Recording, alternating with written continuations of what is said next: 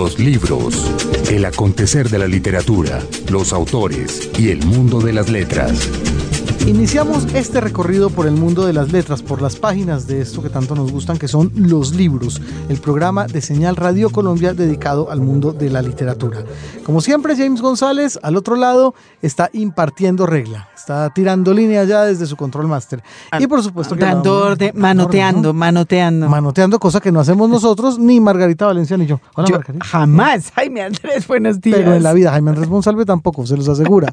Nosotros nos dedicamos a entrevistar a la gente que tiene que ver precisamente con el mundo de las letras aquí en Colombia y también a aquellos que nos visitan desde otros lugares. Hoy nos quedamos nuevamente en Colombia y nuestro invitado de hoy decidimos eh, elegirlo no solamente por todo lo que ha hecho como editor de una importantísima revista cultural, como editor cultural de uno de los diarios importantes de circulación nacional, sino sobre todo por haberse convertido en el albacea de la obra fotográfica de su padre, Sadi González, porque lo que ha sido el revuelo a propósito de la más reciente exposición fotográfica de Sadi González. Maravillosa una exposición de Sadi González en el Banco de la República. Una locura porque estamos hablando de una exposición de 100 fotos de Sadi González desde la década del 30 hasta pasado el Bogotazo, con una museografía preciosa y realmente muy bien contextualizada, con la muy buena noticia además que mm, vamos a adelantarla nosotros antes de que el mismo Guillermo la ratifique, la exposición va a continuar un buen tiempo aquí en Bogotá, en el Banco de la República,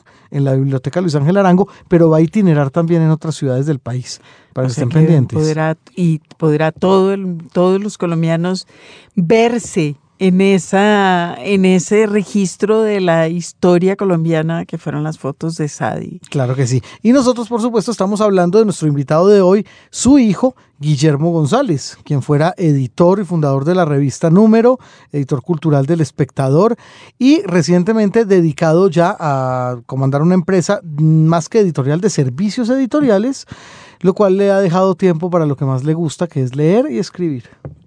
Eso está muy bien, cosa que nos alegra mucho. Muy bien, Guillermo se ha encontrado, se ha encontrado nuevamente con las letras, ha retomado una novela la cual lleva trabajando años. Y bueno, contó que, su novela ya estaba lista para, para edición, confesó. Y, contó también que había descubierto el yoga. Así es, o sea que nos encontramos un hombre muy tranquilo, rejuvenecido, asombro también. Sí. sí, sí, sí. Todo ello, pues por supuesto, lo van a poder ver ustedes en las fotos que ponemos en Twitter, pero sobre todo también al escuchar a nuestro invitado de hoy. Guillermo González, a James González, que también lleva ese apellido, le recordó a su antiguo tío Guillermo. A su antiguo tío, Guillermo, eso me parece genial. a su viejo tío Guillermo, es que me parecía feo decirle viejo, hombre. Eh, en todo caso, todos tuvimos alguna remembranza aquí al tener a Guillermo González con nosotros. Margarita, así que entremos en materia si le parece. Vámonos con la nota del editor. La nota del editor. Las fotografías son fuente de certeza, mientras que una descripción en prosa nunca será más que una interpretación estrecha de la realidad. Así explicaba Susan Sontag la actitud más generalizada hacia la fotografía en su famoso ensayo de 1973 sobre el tema. Milenios antes, la escritura había surgido precisamente como una forma de registrar la realidad y las certezas de la humanidad descansaron durante siglos en esos registros pero la intromisión de la idea de arte y, más corrosiva aún, de la idea de artista, minó la solidez documental de la palabra que tuvo que ceder el terreno a la fotografía. Durante décadas, la novedosa tecnología nos permitió alimentar la necesidad de posesión del mundo que nos rodea. Construimos nuestro pasado y la narración de nuestro presente gracias a las imágenes fotográficas. Ya no es así, por supuesto. La rapacidad de la fotografía, su capacidad de convertirnos en objetos inermes, era evidente para Sontag y hoy es indiscutible, pero también su precariedad. Una fotografía, dijo Sebald en una entrevista, es algo destinado a perderse en una caja, un objeto nómada. Sebald fue el responsable del vuelco más interesante a las relaciones entre la fotografía y la palabra en los últimos años, al añadir fotografías a sus libros, unas fotografías malas, opacas, que apenas insinúan en vez de exhibir. No estoy seguro de ser capaz de darle sentido a lo que me rodea, excepto en el esfuerzo por registrarlo, explicó Sebald en esa misma entrevista y añadió, Lograr en prosa un patrón decoroso con el material que uno se topa es una preocupación que solo busca rescatar, así sea por un instante, algo de la corriente de la historia que sigue su curso precipitadamente. Vivimos arrastrados por esa corriente de la historia y cada vez tenemos menos artilugios que nos permitan aferrarnos a la ilusión de permanencia o de solidez, un lugar desde el cual preguntarnos por la realidad de lo que nos rodea. Las palabras y las fotografías, despojadas del peso de lo documental, son islotes donde quizás no encontremos respuestas, pero sí que podremos plantearnos preguntas.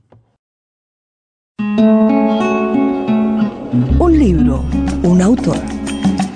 Guillermo González, editor, editor en muchos lados y en muchas disciplinas, Margarita, porque editor ha sido en periódicos, en ediciones culturales como la del Espectador, en el Magazine Dominical, editor de la gloriosa revista Número, una de las más importantes que hubo aquí eh, de cultura. De muchas maneras, Ah, sí. editor de muchas maneras. Yo le llamaría editor con E mayúscula, porque además de eso también se ha encargado de editar, por ejemplo, el catálogo de la reciente exposición con motivo de la fotografía de su padre. Ah, bueno, pero González, eso sí entre ya es, eso ya es Guillermo González editando su pasado. De eso vamos a hablar Pero aquí. mucho. Seguro que sí. Guillermo, bienvenido a los libros por señal Radio Colombia. Eh, saludo a todos los oyentes, a Margarita, y a Jaime Andrés, a todos. Y no aquí para conversar con ustedes un rato sobre el periodismo, la edición, la escritura, la fotografía, la vida, ¿no? Sobre, sobre el de todo, Jaime Andrés, la vida eh, cultural en estos países nos obliga y es como una especie de maldición a hacer un poquito de todo. Y al final acaba siendo eso lo más divertido, ¿o no, Guillo? Que, Sí. que uno va viendo a ver. Pues hace, hace dos años y medio que salí de número, eh, pude como concentrarme más en mis cosas. Fue una delicia hacer revista número durante 18 años, pero nos, nos, nos agotó la financiación de la revista. Era muy pesado, muy duro, se fueron cerrando cosas, me fui recargando mucho de la parte administrativa y de golpe dije, bueno, yo perdí el norte de la vida, si yo quiero ser creador, escritor, editor. Y entonces se han abierto muchos caminos. Eh, estoy Pero, acabo de pero hacer- caminos que usted nunca cerró del todo. no, de acuerdo, pero estoy, eh, hice de, de curador con Margarita Carrillo de la exposición de los 100 años de mi padre Sadi González. Una exposición Estamos- maravillosa que además Ah, van sí. a, van a, iban a cerrar ahora y la van a dejar abierta, La van a ¿verdad? dejar un par de meses más en, Qué buena noticia. en, la, en la Luis Ángel Arango aquí en Bogotá y después va a rodar por todo el país. Parece que va a estar rodando como ocho años por las sucursales del banco. Qué bueno. cosa más Y genial. estamos también eh, con Margarita Carrillo terminando un documental sobre la vida y obra de Sadi. Eh, hay fragmentos que se ven en la exposición, ¿no? Sí, hay un pequeño fragmento, pero ya está. Falta meterle imágenes, pero ya está el noventa y tanto por ciento Qué bien. listo. Qué bien, qué buena cosa. Esto tiene un punto de partida, usted me dirá si ese es, Guillermo, y es el momento en que ustedes deciden que el acervo fotográfico de su padre debe ir a parar a la Biblioteca Luis Ángel Arango, a una entidad pues que se encargue, por supuesto, de, de, de la manutención de, de este archivo, en el sentido de que... Sí, de la hacerle- preservación, claro, de- de, de exactamente. conservarlo y de mostrarlo. Sí, sí, sí. em, sí, cuando se cumplieron los, los 50 años del 9 de abril, ahí sacamos el primer libro de sobre el, el archivo de Sadi El- y el Esperanza, mi saqueo de madre. era el saqueo de una ilusión. El ¿no? saqueo de una ilusión. Después sacamos otros dos libros. Yo creo que ya le habíamos dado, habíamos hecho bastante trabajo nosotros con, con el archivo. Estaba en mi apartamento y, alguna vez hablando con, con Ángela Pérez, la subgerente cultural del banco, y quien entonces era la directora de la biblioteca, Margarita Garrido, me dijeron que sí. Pues yo fui a proponerles una exposición de los 100 años de mi padre y ellas propusieron que si nos interesaba que estuviera el archivo en la Luis Ángel Arango. Y yo dije, perfecto. Sí, porque fíjese, Jaime Andrés, que este trabajo de, de Guillermo con el archivo de su padre, yo viene como de número y quizás un poquito antes, y es, por supuesto, la primera pregunta. No es una cosa agobiante verse uno de pronto, yo me imagino a los 30 o 40 años diciendo, ¿y ahora yo qué hago con esto? Que es la obra de una vida y, y ¿por qué yo? ¿O fue grato? ¿O cómo, cómo fue eso? No, pues fue, fue maravilloso, fue un gran descubrimiento. Una vez almorzando con mi madre, ya mi padre había muerto y estábamos, eh, mirando un pequeño archivo que yo guardaba, que era como un tesoro de los siete hijos, yo fui el único que continuó de periodista. Entonces, mm, vimos la foto que aparece en carátula del saqueo de una ilusión, que es unas personas como volteando, quemando un tranvía. Le dije, mami, no hay nada más del 9 de abril. Y entonces me dijo, pues había un sobre grande en, en los armarios de arriba. Terminamos de almorzar y subimos a escarbar. Yo tenía que irme a trabajar. Salieron que los re- primeros reinados de belleza. O sea que Wow. la casa familiar existía. Claro, claro. Y- Los alcázares. eh, es- bueno, ese es, pero si hagamos ese paréntesis. Donde vivimos siempre hubo laboratorio de fotografía, además de que existía Fotosadi. Pero bueno, aquel día entonces, que las primeras vueltas a Colombia, ya cuando me iba para el trabajo, me dijo, mijito, mire, un sobre grande así, estaban como 180 negativos sobre el 9 de abril, inéditos en su mayoría. Wow. Entonces ese fue el, y ya venían, faltaban dos o tres años para los 50 años del 9 de abril, entonces fue maravilloso porque con el equipo de número, más que todo Ana Cristina Mejía y la otra gente, ahí están William Ospina, Luis Ángel Parra, Antonio Morales, Liliana Vélez, bueno, éramos 11, Carlos Duque, Víctor Leñelé, a ver si me acuerdo de todos, siempre me queda alguno. Bueno, Bien, y trabajamos como año y medio, fueron 12 textos de Antonio Caballero, R.H. Moreno Durán, eh, William Ospina, eh, Lisandro Duque, una entrevista de la época de Moreno Torralba con Gaitán, Carlos Niño, el arquitecto que ha sido un apoyo para el archivo maravilloso. Y eso fue un éxito gigantesco. Sacamos ese libro. eso que Mm. fue en el 98, para los 50, a- 50 años del, del 9 de eso fue abril. para los 50 años de la Y eso lo hicieron en número. Desde número lo hicimos con, con el equipo de trabajo. ¿Y usted ya en Número. ese momento tenía una idea de la, del tamaño de los archivos de su papá? Pues mm, es que hay dos archivos. Estoy tras la pista del otro que ya, ya casi llego, ya estamos muy cerca. Este fue uno que yo guardé, que es como el archivo más personal de él y que tiene algunas joyitas. Hay otra parte que ya, ya estoy llegando a él. Está bien y, y espero pronto que ingrese, que se junte todo el archivo nuevamente. Yo, eh, eh, Juan Ignacio Arboleda me hizo un tour guiado por la exposición de Sadi González y me contó que una de las personas claves en preservar ese archivo y darle orden había sido su mamá. Es que el cuento es este. Cuando A vinimos a trabajar con Margarita Carrillo, eh, ya íbamos a entregar el, el archivo al Banco de la República y encontré cinco sobres que nunca habíamos visto. Se los mandé con un señor que me ayuda. Le dije, Margot, con una notica y la llamé. Le dije, mira estos cinco sobres que nunca he visto, pero no se me tinca que hay algo interesante. Y Margarita llamó a las 11 de la noche a los gritos porque ella estaba escaneando en su casa. Y son los años 30 de Sadi, una cosa completamente inédita que Ujú. nunca habíamos visto. Y mm, ya atando cabo ya en la investigación que duramos investigando varios, también llevamos como año y medio duramos. mm, encontré que Fotosadi se crea en el 43 más o menos, mi padre conoce como mi madre en el 42. Y el archivo con imágenes de Sadi González comienza cuando se casa con mi mamá. Los años 30 no hay ningún dato. Él trabajó en cedulación. En el año 35 se decretó que la cédula era documento obligatorio de identidad. Eh, y al viejo lo contratan va a tomar fotos de cédulas en Boyacá, Antioquia y Cundinamarca. Y además de hacer esas fotos, él hace fotos de los sitios.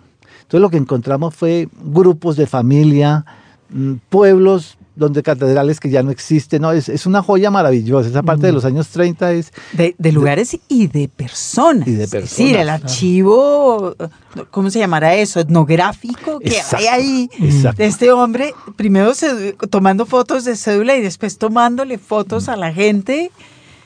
Es de las cosas más bonitas que hay en esa exposición. Sí, y, sí, esos años 30 son maravillosos.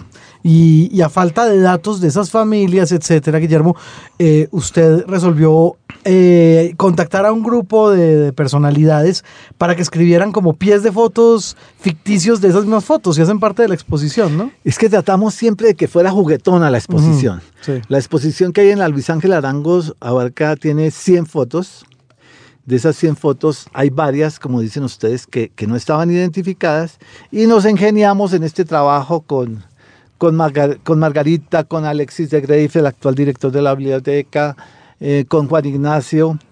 Mm, Nos ingeniamos este jueguito. Nosotros le- les dijimos y les encantó. Y a unas 100 personas más o menos les, em, les mandamos la foto para que ellos se inventaran una, una leyenda de esas fotos y quedó muy divertido. La de Camila Los Guerrero, cada vez que la leo me toteo de la risa. Y, Y así. y- y no les ha pasado que haya, porque fue lo que yo pensé cuando vi la exposición, que tendrían que poner micrófonos ocultos detrás de cada fotografía para que la gente que la va viendo y va diciendo, ¡Ah! esa era la iglesia, no sé qué, ese", para ir identificando, eh, para, para ir escarbando en las memorias, en los recuerdos de la gente. Sí, ellos estaban, la Luis Ángel estaba implementando por internet, creo que un mecanismo para que la gente hiciera como un re- registro de, de las cosas que veía, ¿no? Por ejemplo, el día de la inauguración, dos personas me dijeron, ese señor que está, hay un señor en un techo de un carro con dos niños, una foto divina. Me dice, ¿y por qué no identificaron al expresidente Turbay? ¿Cómo así? Eso ha sido un juego, ha sido durante muchos años, Hernán Peláez hicimos una sesión de, de- de identificar, por ejemplo, a gente del fútbol. Claro, Que entre los libros que tenemos propuestos de Sadi, porque vamos a seguir, hay uno sobre el dorado del fútbol colombiano, Ah, qué bien eso. con Di Stéfano y el Real Madrid, todo esto, hasta, eso sí. hasta nosotros que no sabíamos de fútbol con Margarita nos metimos a investigar fútbol. ¿Sabe que a mí me pasó? Se lo cuento una vez, Guillermo. Hay una foto que creo que ya está publicada en uno de los libros. Aparecen unos músicos y dice músicos del Grill Europa en Bogotá. Sí, El señor que encabeza el grupo, tiene una guitarra eléctrica, es León Cardona. Músico colombiano, eh, nació en Yarumal, vive en Medellín ahorita y era el líder del. qué del grupo maravilla de- porque del Jaime Europa. Andrés. Claro, ahora se la anoto por ahí. Yo estoy tratando de llevar un registro porque vamos a reeditar, esa se llamó, esa, esa colección son tres libros de mi padre que es Memoria Fotográfica de Bogotá, que es años 40, 9 de abril y años 50. Ujú. La sacamos hace unos 10 años y se agotó en cuatro meses y no la hemos reeditado. Vamos a reeditarla pronto. Ah, qué bien. Bueno, porque Sadi González lo que... de- de- no es Sadi, ahí sí. Lo que usted ha hecho con esa recuperación de los archivos de su papá ha sido darle a Bogotá una memoria gráfica que no tenía un poco por cuenta del 9 de abril, ¿verdad? Sí, sí, sí, sí. Mm, la mayoría de los archivos de los medios de comunicación se perdieron, se quemaron, etcétera, etcétera. El 9 de abril unos, en el 52 otros, cuando se entraron al tiempo y quemaron el espectador también. Antes fue Cromos, el siglo, etcétera. Y pues eso ha sido maravilloso que mi que el viejo haya trabajado tanto y que mi madre haya hecho ese archivo. En todas las entrevistas que hicimos para, para el catálogo, para el texto que escribí para el catálogo y para el documental, eh, los amigos y amigas de ellos siempre dicen, pues el, sí, Sadie era el fotógrafo, el artista, pero Esperanza era, Esperanza fue la que creó ese archivo. O sea, a ella le debemos que, que exista esa memoria, ¿no? Ahí era el marco teórico. Claro. Yo no sé cómo hacían. Ellos dos trabajando día y noche con siete hijos. Bueno, pero, aquí estamos. Bueno, y se ha dedicado usted, además de eso, nos lo contó fuera de micrófonos, a investigar la vida de su padre. Pues a raíz de, esta exposición de los 100 años nos fuimos para atrás y hablamos con, con gente que lo conocía. Por ejemplo, mi hermana Esperanza me contó que había una señora que el día del entierro de mi padre le dijo, lo lamento mucho, mi hijita, y todo lo, lo de Sadi, bueno, perdón, lo de Salvador. Y ella le quedó sonando le dijo, ¿cómo así que Salvador? Y a la semana siguiente se vio con, con, con la Mona Pinto. Y, ella le dijo, sí. Y yo lo conocí en, en la finca de mi papá en Boyacá y era Salvador. Entonces, bueno, ya me fui para allá y, entrevistarla ahorita, pues 10 años después siquiera. Y, y, nos contó, sí, que efectivamente en la época de sadulaciones se llamaba Salvador. Y después supe ya yendo a juzgados, viendo partidas de bautismo y todo, Salvador Isidro González Moreno. Y entonces ahí, ahí nos cuenta la Mona Pinto que, que una vez estaban, el papá era conservador, era gobernador de Boyacá, tenía una finca gigantesca y mi papá pasaba semanas enteras en las dos casas de la finca cedulando, porque los campesinos, él pasaba por las veredas y les tomaba las fotos a los campesinos, y después los campesinos iban al- a los pueblos y allá hacían la cédula allá. Mm. Mm, y que sí que en esa época se llamaba Salvador. Y que una vez viendo el siglo con el papá, ella dijo, y este no es Salvador. Y entonces papá dijo, sí, pues claro que es Salvador, ¿no? Ahora se llama Sadi González y se volvió famoso y se volvió fotógrafo y Qué todo. genial. Y efectivamente, como trabajó en sedulación, era la época en que, en que los periodistas tenían seudónimo, Frailejón, claro. ¿Y él se cambió el nombre en la cédula? Sí, pero claro, trabajaba en sedulación y hizo el trabajo completo. Ah, pero qué genial. no tuvo que pedirle permiso a nadie, Bueno, ningún porque registrador. eso es una curiosidad. ¿Cómo Qué carajo bueno. se llama un Osadi en Colombia? Ya sabemos, se lo inventó Claro, él. claro. Qué divino. Porque hay un Sadi músico por ahí. No, de después ya hay muchos Sadis, Sí, ese sí, se lo sí. inventó él. Ese es el- Salvador claro, Isidro. Salvador Isidro. Increíble eso. Genial. Ahí está entonces. Salvador era un antepasado de él y nació él el día de San Isidro, entonces unió y puso Salvador. Isidro. Salvador Isidro. ¿Qué otra cosa encontró acerca de su papá en estas búsquedas, Guillermo? Mm, la fecha de nacimiento, eso es una, in- una incógnita. Sí, total. encontré papeles con, con tres diferentes con tres diferentes mm, fechas. fechas de nacimiento, pero bueno, en todas partes y en lo que él vivió y todo decía que en el 13. Entonces dijimos, pues sí, de, respetémosle eso al hombre que él siempre quiso. Eso. Si a él le gustaba Pues el 13. A mí me parece sensacional este, esta, como esta vuelta en la que usted hace de padre de su padre y usted está creando una, una figura paterna. Eh, Todo a tras mano, en vez de estar haciéndolo chiquito, en vez de tener un padre que, le, que lo moldea a usted, usted ahora eh, de viejo está moldeando la imagen de su padre. Sí, ha sido, ha sido un trabajo bien interesante, bien particular y delicioso. Delicioso porque pues es la obra de, de papi y mami, trabajaron toda su vida juntos. Los siete hijos trabajamos en Fotosadi en determinado momento, todos, todos ayudamos en el laboratorio, ayudamos a llevar las fotos a los medios, acompañamos al viejo a tomar eh, la foto del club médico, la fiesta en el Gon Club, etcétera, etcétera. Y sin embargo, lo único que salió picado con lo del periodismo fue usted. Sí, Fernando el médico trató de ser periodista y en un momento en que ya tenía cámaras y era corresponsal de dos medios de Venezuela, el viejo lo cortó porque estaba estudiando medicina.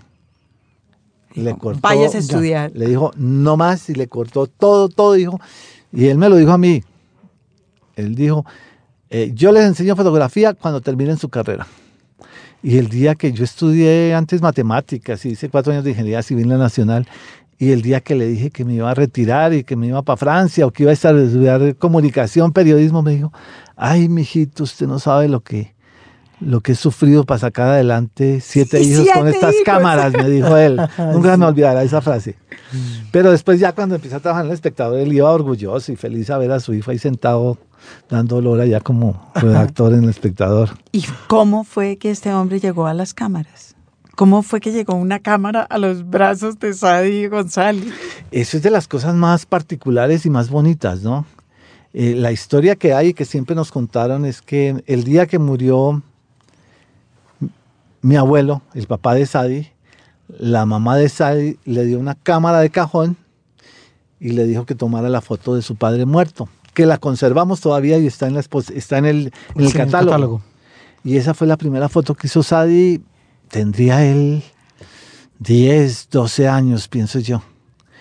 Y ahí ya quedó pegado. Después ya encontramos fotos de 13, de 14, 15 años con cámaras diferentes y ya siguió ahí montado en, en el bus. Si uno a los 10 años descubre esa magia, la, la capacidad de preservar que tiene una Claro. cámara, Y en esa época, en los años 20, 30, pues más. claro. Además, fuerte. eh, el hecho de que él mismo haya decidido hacerse autorretratos, participar dentro de los propios retratos también con la gente, hay unos donde hay unos tumultos y está él con la gente, eso es maravilloso. Eso es algo muy particular que con Margarita Carrillo, mi compañera de trabajo, siempre nos hemos preguntado mucho. Y algunos de, de los que han estado cerca de este proyecto siente que el viejo, que el viejo, sí, el viejo nos estaba dejando un legado, él era parte de las cosas. Entonces vemos tres fotos en un pueblo de Boyacá donde hay el cura y, y los principales con 20 niños y 20 niñas. Hay dos, tres fotos y de golpe, plum, otra foto donde entre ellos está Sadi también metido ahí. Sí, es buenísimo. Hay muchas fotos de él de esa época. Tiene él una idea de la fotografía que es muy particular, sí, es decir, que no es exactamente el ojo del reportero gráfico Ujú. ni el ojo del que cédula, sino que hay algo de juego, hay algo de... Sí, él siempre fue de mucho humor y muy juguetón y, y, y ahí se ve en las fotografías, se ve esto. Claro. Bueno, ¿cómo termina él metido tan, tan de narices en el berenjenal del, del 9 de abril? Es decir, no, no se arredró para nada. Él se mandó a las calles a hacer unas fotos que, que a uno particularmente lo podían matar de miedo. La foto esa donde está todo mundo con machetes y con una cantidad de armas frente a él. No- Fotos que tenían no se que ser explica cómo las hace. posadas, Jaime Andrés. Esa, esa foto la tenía que, sí, de alguna Claro, manera. todo el mundo y quieto. levanten su machete. Sí, pero de todas maneras hay una valentía ahí y un, y un afán de, de dejar plasmado todo eso que, que es asombroso. Pues eh, varios de los analistas que hemos entrevistado, tanto para el catálogo como para el documental sobre Sadi, que esperamos que salga a finales de este año, en- vamos a tener algún festival importante, pero todavía no está segura la cosa, mm, hablan de que en ese momento Sadi ya, mejor dicho, estaba todo preparado. ¿Por qué? Porque él empieza en los 30 se- a trabajar en fotografía, finales de los 30, comienzos de los 40, mm, comienza a colaborar con el siglo, con el tiempo, con cromos. Mm, ya, ya, mm, yo con mi mamá cuando está Fotosadi ya empiezan, ya no dan abasto, ellos cubren todo y, y van y pasan por las noches y en los medios escogen las fotos. En ese tiempo los medios de comunicación no tenían departamento de fotografía. Entonces era Sadi, Lunga, Gaitán, bueno, los que estaban en ese momento. Pero Fotosadi era como la más fuerte en ese momento. Y empiezan a contratar laboratoristas. Y estos laboratoristas después mm, los entrenan ya como fotógrafos. Y al poco tiempo estos se van yendo. O sea que todo el trabajo de edición lo hacen en Fotosadi. Sí, Carlos Caicedo, por ejemplo, comenzó el laboratorista en, Ah, en mire. Fotosad y, hay unos 8 o 10 que hemos identificado que comenzaron en Fotosad y fue como una escuela de reporteros gráficos. Mm, sí, el viejo va y toma las fotos. Eh, trae un papelito, le cuenta a mi mamá. Eh, torneo de tenis en el Gon Club 1943 participó la señora Susana de Brigar, el señor ta ta ta ta ta ta y ella hace los sobres. Y ese y entonces mm, hacen ellos revelan, escogen lo mejor y se van con los y se van con los paquetes de fotos a, a los medios y en los medios escogen. Mi tío en una entrevista que le hice en esa época que usamos para el documental y, y otra que le hice a mi madre en los 80, eh, cuenta, entonces el, el tío, tío Manuel cuenta que, que en el tiempo escogía don Enrique, don Hernando y que el- así, van, van como, como relatando cómo era la cosa. Entonces, al llegar el momento del 9 de abril, Fotosadi es, digamos, una empresa consolidada. Mi mamá me cuenta en la entrevista que, que ellos tenían mucho material, tenían um, rollos fotográficos, tenían químicos, tenían mm, papel. Tenían la infraestructura para Estaba estar todo ahí, montado, claro. exacto. Y los periódicos, no, y- yo estoy impresionada con esa historia. Fíjese, tampoco lo sabía. No, los periódicos no tenían departamento de fotografía. Yo creo que a comienzos de los 50 ya empiezan a montar los departamentos de fotografía en los periódicos, pero en los 40 no hay departamento de fotografía en los periódicos. El viejo trabaja como 10 años en el tiempo. Pues, vendiendo para el tiempo, Vendiendo. pero le como Peter cromos. Parker, estoy pensando yo, como el hombre araña que hace eso. Y es rarísimo, ahora ya sabemos. Son, son freelance un poco, ¿no? Peter Parker, eh, Jimmy Olsen en. Claro, Peter, en pero, pero, Jimmy Olsen sí trabaja sí para el parte, planeta. claro. ah, eso sí es verdad. Bueno, eh, pero y entonces el 9 de abril, eh, el- ¿cómo, Entonces cómo toma él- esas decisiones de salir y todo eso? Eh, cuenta mi madre y mi tío en esa entrevista que les hice en el 97, que ellos estaban, bueno, mi tío acaba de llegar de Andes, llegó tres días antes del 9 de abril de Andes, sin haber pasado por Medellín Co- siquiera. Cochina mala suerte. Y estaban, estaba mi, mi padre y mi tío, en Sadi y Manuel estaban en, en techo, en una exposición agropecuaria con el presidente Ospina. Mi madre cuenta que recibió la llamada más extraña del mundo, que a la una de la tarde llamó a alguien, ¿dónde está Sadi? Páseme a Sadi. Dijo, no, Sadi está con el, presi- con el presidente. En techo. No, él debía estar aquí al lado del tiempo y plum, colgaron. Y nunca se supo quién la hizo, fue como en los momentos, cinco minutos antes del asesinato, nunca se supo, nadie pudo explicar eso. El caso es que ellos vienen de allá, vienen de techo y empiezan a ver el tumulto y la gente y la cosa. En un momento se toca bajarse el carro, llegan hasta la fotografía, entonces ya por la radio se enteran que, que el atentado a, A Gaitán. a Gaitán y ya sale el viejo con sus cámaras y, y con el tío Manuel salen y se van para, para, para la clínica donde tienen a Gaitán. Y de ahí en adelante ya puede ver uno a través del archivo, uno ve todo el recorrido todos los días. Un día salía él con, con, la, con la directora de la Cruz Roja, mi mamá lo cuenta, que lo, lo recogía en la ambulancia de la Cruz Roja y por la tarde llegaba la ambulancia agujereada por todos lados y ellos botados en la parte de atrás. Era muy, muy loco eso. Otra vez cuenta el tío que el, el, el, mm, el comandante de la policía, que también, pues era una Bogotá más chiquita y todo, y él estaba como en la... Claro, Sadi no hubiera podido a- andar por ahí si no conociera Exacto. el maní, Entonces pues. el, el director de la policía dice, "Ven, acompáñeme a- al cementerio central a, a ver los cadáveres de los muertos. Y son unas fotos impresionantes. Y mi tío llega con él, mi mamá le insiste que lo acompañe y él llega allá y ve eso y se desmaya ahí mismo, Manuel. Pero sí, entonces gracias a que él conocía a la gente, conocía la ciudad, pudo hacer ese Se maravilloso movía, trabajo. claro, él se movía sabía ahí. moverse, conocía a todo el mundo.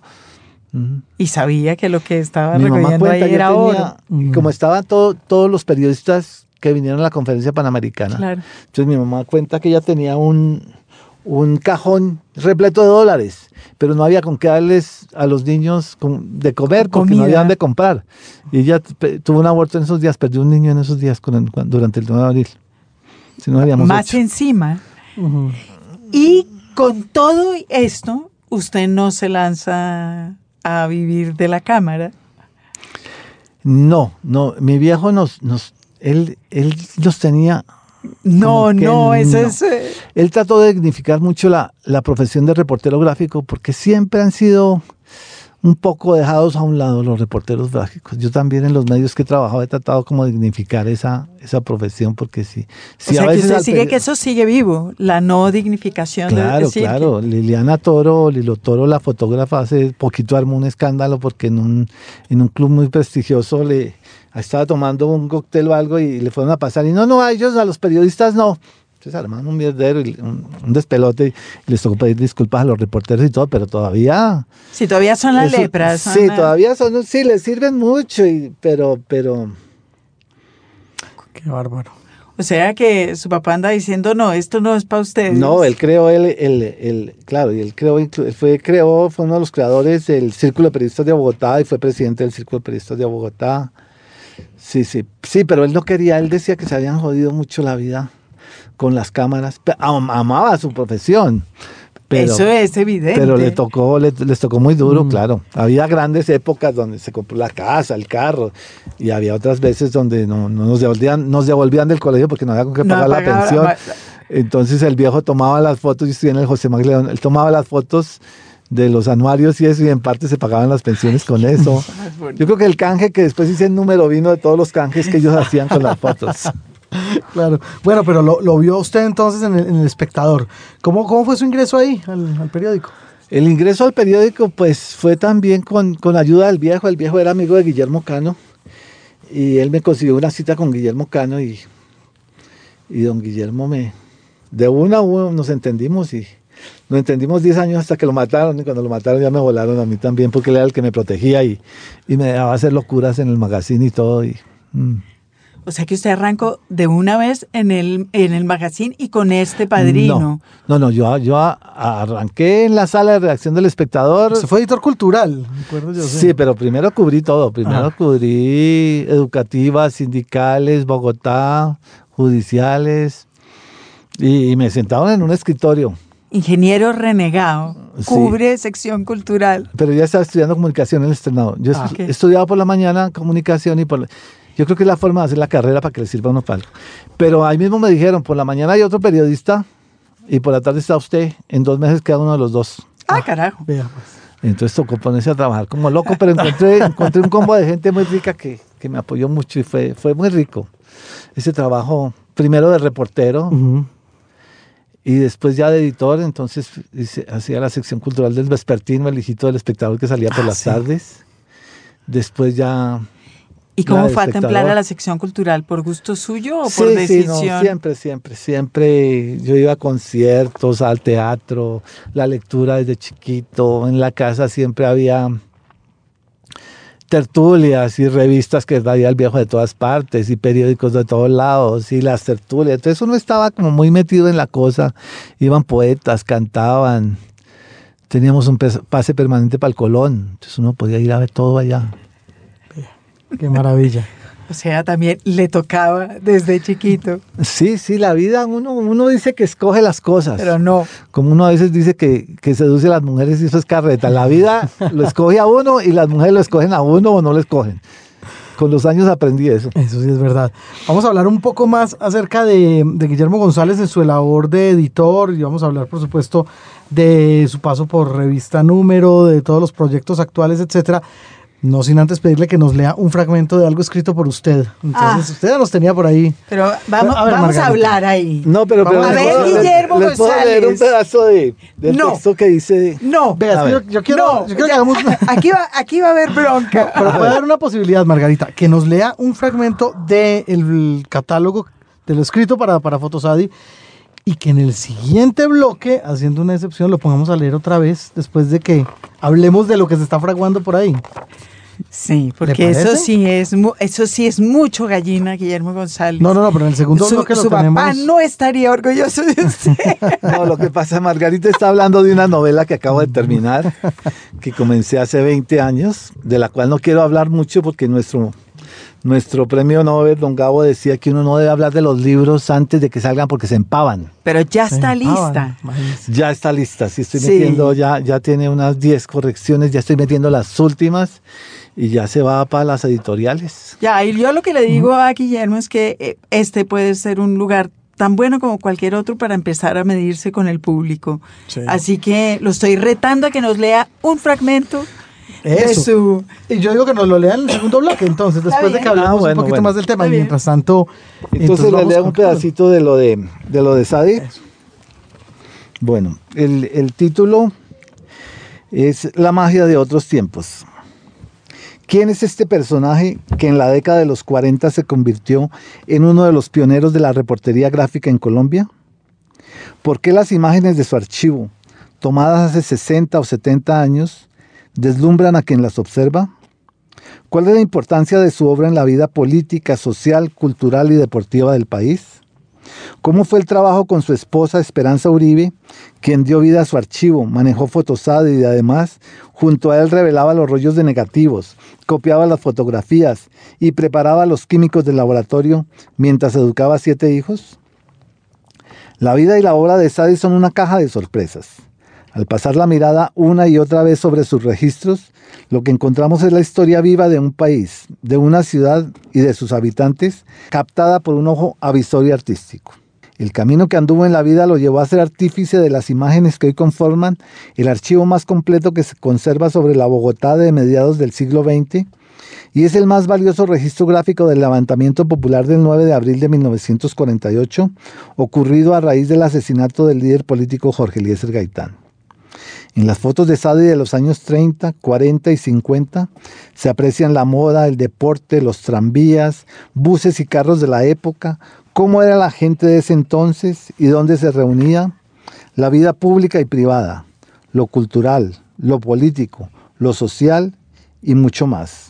Sadi también fue presidente y fundador del Círculo de Reporteros Gráficos de Bogotá y se desempeñó como fotógrafo de la Presidencia de la República de Colombia durante 15 años, en los que trabajó con cuatro jefes de Estado.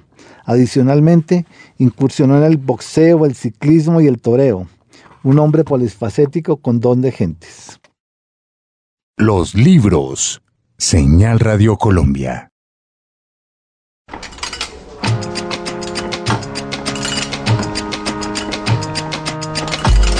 Así anda el mundo editorial. Bueno, en 80 años que está conmemorando por estos días el Fondo de Cultura Económica, durante todo este año, conmemoramos también aquí en Bogotá la cuarta edición del Festival Visiones de México en Colombia, que nos ha traído siempre a unos invitados excepcionales, Margarita. Bueno, y este año por cuenta de los 80 años del fondo y, y porque yo creo que ha funcionado muy bien en los festivales pasados, eh, decidieron botar la casa por todas las ventanas que tiene ese precioso edificio del, del centro del centro de Bogotá y tienen una programación que no, es decir, no, no deja un rincón del mundo sin, sin explorar. Mm. Tienen escritores invitados, tienen un encuentro de editores, por ejemplo, eh, tienen un encuentro de libreros, en el cual eh, serán figuras principalísimas, no solo nuestra Alba de Lerner, Sí. a quien es- esperemos eh, pronto tengamos aquí en, en el programa, sino, eh, por ejemplo, Lola Larrumbe de, de, Librería Alberti de México. En el encuentro de editores está la directora de Casa de las Américas de Cuba, Sí. hay editores mexicanos, eh, hay editores colombianos, está, eh, habrá también un encuentro de traductores en el cual van a participar, eh, por ejemplo, Juan Cárdenas, Julio Paredes, Conrado Zuluaga, vienen novelistas mexicanos como Rosa Beltrán, grandes ensayistas mexicanos como Roger Bartra, viene, bueno, va a haber comida mexicana, que eso también está muy bien. Eh, bueno, no sé, no sé qué más decir. Eh, no, no, no, sé por dónde empezar. Es que Bueno, pero esto es que es tenemos como, realmente como un menú de seis mil páginas este. una cantidad de invitados y aquí seguimos pasando y pasando las páginas Sí, son-. Ay, viene, por ejemplo, Francisco Hinojosa, que es el autor de uno de mis libros favoritos para niños, que es eh, el de la peor señora del mundo. Vea, pues. Viene eh, Antonio Malpica, viene el cuentista Eduardo Antonio Parra, que yo creo que es una de las grandes figuras de, de su generación entre los escritores Eduardo mexicanos. Berti, que acaba además de publicar. Acabo de verlo por ahí recientemente, no, no recuerdo en qué, pero viene también, qué buena cosa. Bueno, en, en fin, hay poetas, hay narradores, eh, hay de Juan Antonio González Iglesias, que es un poeta, un gran poeta salmantino. En fin, yo lo, lo, lo que digo es que la gente ya tiene que bloquear esos días del 28 al 17 de septiembre Mm. porque eh, todos, todos sus días querrán estar ocupados con las actividades que ofrece el fondo. También habrá venta de libros. eh, Siempre, especial, eso es una de las cosas deliciosas. Una muestra de cine clásico mexicano. Eh, en fin, nos vamos a tener que ir a vivir allá al edificio de Salmona. En la 11 con, en la 11 con sexta. Es una maravilla y por supuesto que tendremos a muchos de esos autores. Esperemos que sí. Ah, bueno, ese es el bombón. A Esa ver. es la cereza en, encima de este pas- pastel que se me ha olvidado. Cuénteme cuál es. Coetzee. Ah, también viene aquí a Bogotá Mr. John Maxwell. Antes o después de Bucaramanga, eh, estará aquí y va a estar en la apertura del festival leyendo como ya sabemos que le gusta hacer un cuento suyo. La Feria del Libro de Bucaramanga, Margarita, es la última semana de agosto. Eso quiere decir que De allá se viene para acá. ya, ya se viene para acá. Qué bueno, entonces por partida doble tendremos al Nobel de Literatura surafricano eh, aquí en Colombia. Ahí está. Bueno, y todos entonces muy invitados desde ya a que participen de este encuentro maravilloso que se da cada año en el Centro Cultural Gabriel García Márquez de aquí de Bogotá, Visiones de México en Colombia, esta vez en su cuarta edición. Un libro, un autor. Guillermo González Uribe es nuestro invitado de hoy a los libros y ahora vamos a hablar un poco más acerca del trabajo de, de edición y básicamente de la revista Número. Teníamos la inquietud, Guillermo, con Margarita acerca de, de Gaceta, Gaceta con Cultura. Usted tuvo también algo que ver ahí con Gaceta, ¿no es cierto? Tenemos Sí, sí. Esa, esa impresión. Yo Nos arranqué, faltó esa parte de la investigación. yo arranqué cuando estábamos en, en El Espectador y yo, yo hacía la sección cultural del diario. Y mm, esa es una anécdota bonita. en ese tiempo García Márquez iba a poner un periódico que se llamaba El Otro, con Tomás Eloy Martínez y con algunos otros escritores.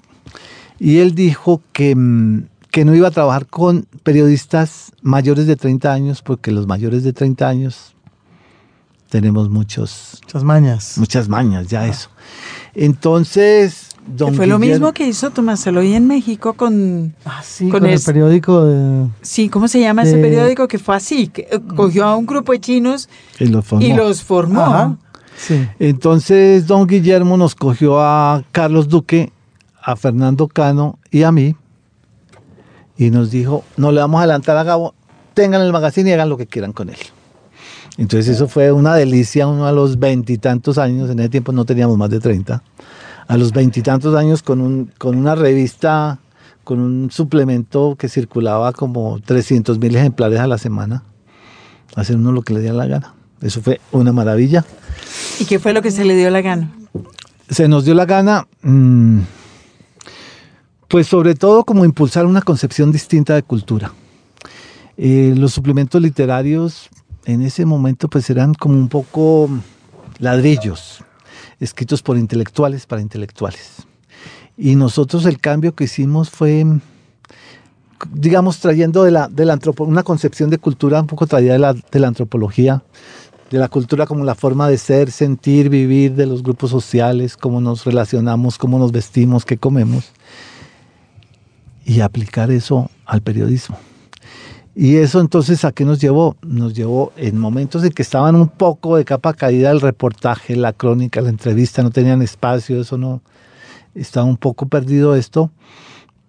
Le metimos eso, lo volvimos una revista en formato universal, a color, mm, crónica, entrevista, reportaje, fotografía. Eh, empezamos también, creo que, que le dimos un gran impulso a los ilustradores porque eh, los artículos los mandábamos ilustrar. Y esto fue una locura. Esto Y no, una- y no estaban casados con la idea de alta cultura que hasta No, ese no, no. momento y quizás hasta la fecha prevalece en ciertos estamentos. No, no, eso pues claro, los intelectuales, una, la vez que sacamos una, una señora haciendo una arepa de huevo en carátula, decían, se volvieron locos. O, o una investigadora de las abejas, una abeja en carátula del magazine, no, pues están locos. Pero, pero, pero, pero dio resultado. A los pocos meses, al año, me llamó D'Artagnan, que era el director de lecturas del tiempo porque en mucho tiempo un, un, un medio, un producto del espectador no le ganaba uno del tiempo. Y acaban de hacer una encuesta y el magazine le ganaba lecturas dominicales, siendo superior el tiraje del, del tiempo. Y entonces me llamó a almorzar D'Artagnan. Bueno, ¿usted qué, es lo que están haciendo allá? Dije, mire, usted puede ser una buena o una mala persona, usted puede ser de derecha o de izquierda, pero a la gente le gusta que haya una cara frente a usted. Y lo que tiene el magazine es que tiene un carácter y tiene una personalidad. Don Guillermo a veces me decía, cuidado que le está yendo muy para la izquierda. Yo le decía, don Guillermo, la derecha tiene todos los otros medios. Entonces sí, fue una delicia. Y fue viajar por el país, y fue traer a la gente de las universidades. Yo creo que hay varios empezaron a... eh, eh, Gonzalo Sánchez, Molano, muchos de ellos empezaron a, a escribir el... Llamamos a la gente de la universidad. Armando Silva, por ejemplo, una vez en- íbamos, eh, una vez en Neiva, estaba yo hablando de cómo hacíamos la edición y llegaba Armando, presentaba sus artículos y se los editábamos. Y, y se- del público le para un pelado sin pedir la palabra ni nada. Decía, con razón que Armando solo lo entiendo en el magazine. Porque hacíamos un trabajo de edición de verdad para llegarle a la gente. Y no, esto fue una maravilla. Nosotros nos invitaban de todas partes del país y armábamos los magazines con la gente de la región.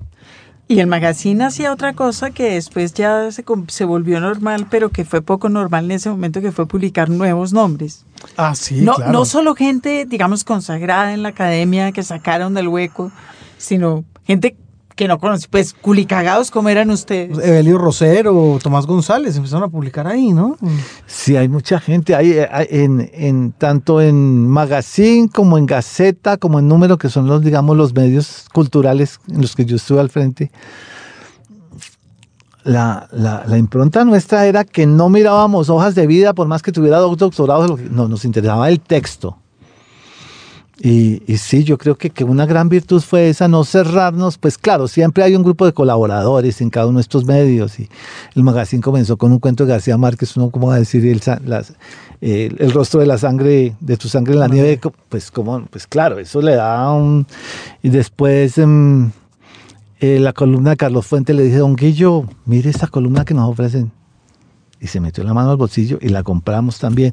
Entonces, con esos grandes, estaban todos los pelados que estábamos comenzando. Y crónica, reportaje, y festivales, y viaje donde los aruacos y donde los huitotos, y al Festival de Cine, y al de teatro, el del el Festival de la Luna Verde en, en San En San Andrés. Andrés. Todo, todo, sí, era el país, pero la cultura viva del país. Y claro, estaban RH, estaban, bueno, todos los, los escritores de la generación, los de las anteriores. Tratábamos de hacer una cosa nivelada. Sí, claro, uno lo ve con los ojos de hoy, no, lógicamente teníamos muchos errores.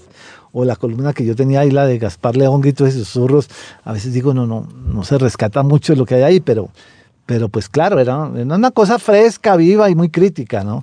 Claro, puede, puede que no se rescate uno por uno, pero yo creo que el magazine es quizás el único de los suplementos que genera una cierta nostalgia o una cierta Sí. un- una expresión de que ojalá volviera a ver algo así. Ahí cuando asesinan a don Guillermo Cano, yo estaba en Cuba y me acuerdo que un, un, un pero ¿qué significa para ti? Le dije, se acabó mi trabajo allá. Yo sabía. Y efectivamente, al poco tiempo me, me volaron de allá porque el que me protegía era él. Pues el suyo personal y una forma de hacer periodismo también, Claro, ¿no? Sobre todo, cuando yo salí de ahí, mm, me di cuenta que era muy difícil. En ese momento no, el espectador era el único medio independiente que había realmente.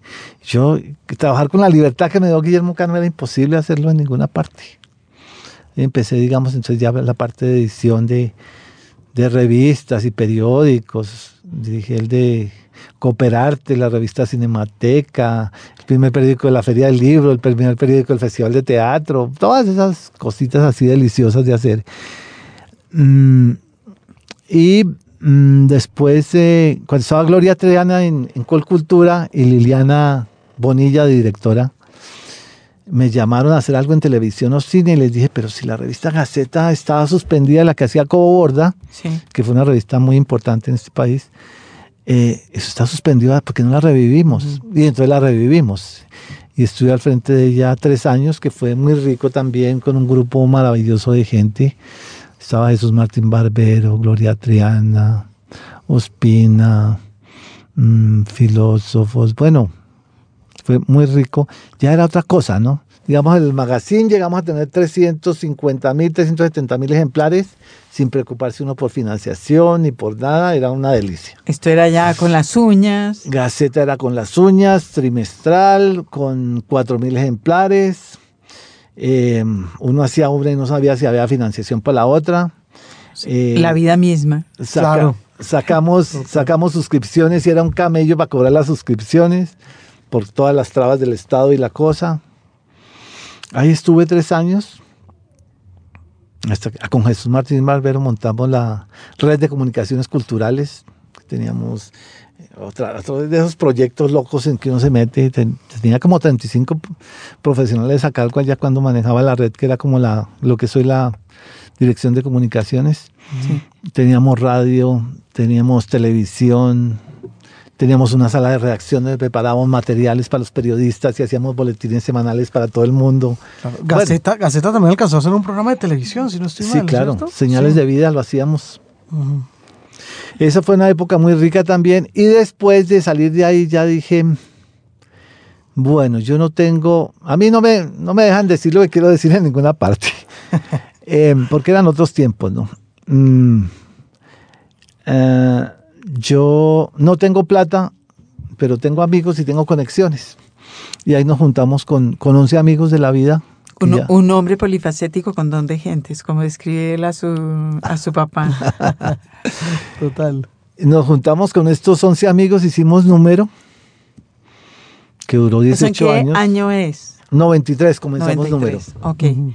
Juntan Un grupo de gente dice, vamos a hacer una revista y a todo el mundo le parece divertido. Claro. y- Como suele pasar. Claro. Lo que es inusual de, de números son los 18 años. El, Claro. el comienzo es usual. El, el problema ahí fue que, claro, teníamos la energía, teníamos la fuerza, teníamos la experiencia de hacer eh, revistas y periódicos. No teníamos ni idea de la financiación. Entonces dijimos, bueno, con lo que se haga la primera revista, financiamos la segunda. Con los años me di cuenta que las ventas dan el 7% de lo que vale hacerla. Pero con Ana Cristina Mejía nos metimos en, en la dura tarea de financiarla ayudó un poco Liliana Vélez al comienzo y algunos de ellos, pero la financiación era, estaban en los hombros de Ana Cristina y la mía. Mm, fue una delicia también, una publicación diversa, una publicación con textos profundos. Digamos, en esos tres medios publicaron muchos de los escritores que después se fueron consagrando, investigadores, sociólogos, historiadores. Y ustedes instaron en muchas oportunidades eh, en número al debate, a un debate serio, a un debate político, de, de muchos factores. Sí, claro, Número era un proyecto cultural, no era solamente la revista. Número hacíamos los debates de, de número en la Feria del Libro, creo que fuimos de los primeros que hablamos de, de legalización de la cultura y narcotráfico, por un lado, y por otra parte legalización de las drogas. Hacíamos unos debates muy fuertes y, y creo que también comenzamos en ese momento como ese camino de los grandes debates. Llegábamos a llenar la, la sala de, de la sede de la Feria del Libro, porque cada año hacíamos el debate allá. Y La sala grandota, la José eso, Asunción. La José Asunción Silva, mil personas llegaban a un debate. Claro, era gente de primera línea. Carlos Gaviria, en ese tiempo Luis Carlos Restrepo, que era amigo nuestro y era un hombre democrático. Que es como una continuación en otra, en otros ámbitos de la idea del magazine de que la cultura es eh, algo que se debe ventilar públicamente, en la que todos participan. Y que la cultura no es solamente, que ahora yo creo que se ha abierto más, pero que la cultura no es solamente la literatura, la, rad- eh, la música, el Las teatro, artes. las artes plásticas, exacto. Sino que la cultura está en la vida cotidiana también, ¿no? Claro. Eso sí es una cosa que clarísimamente se trabajaba en, en número.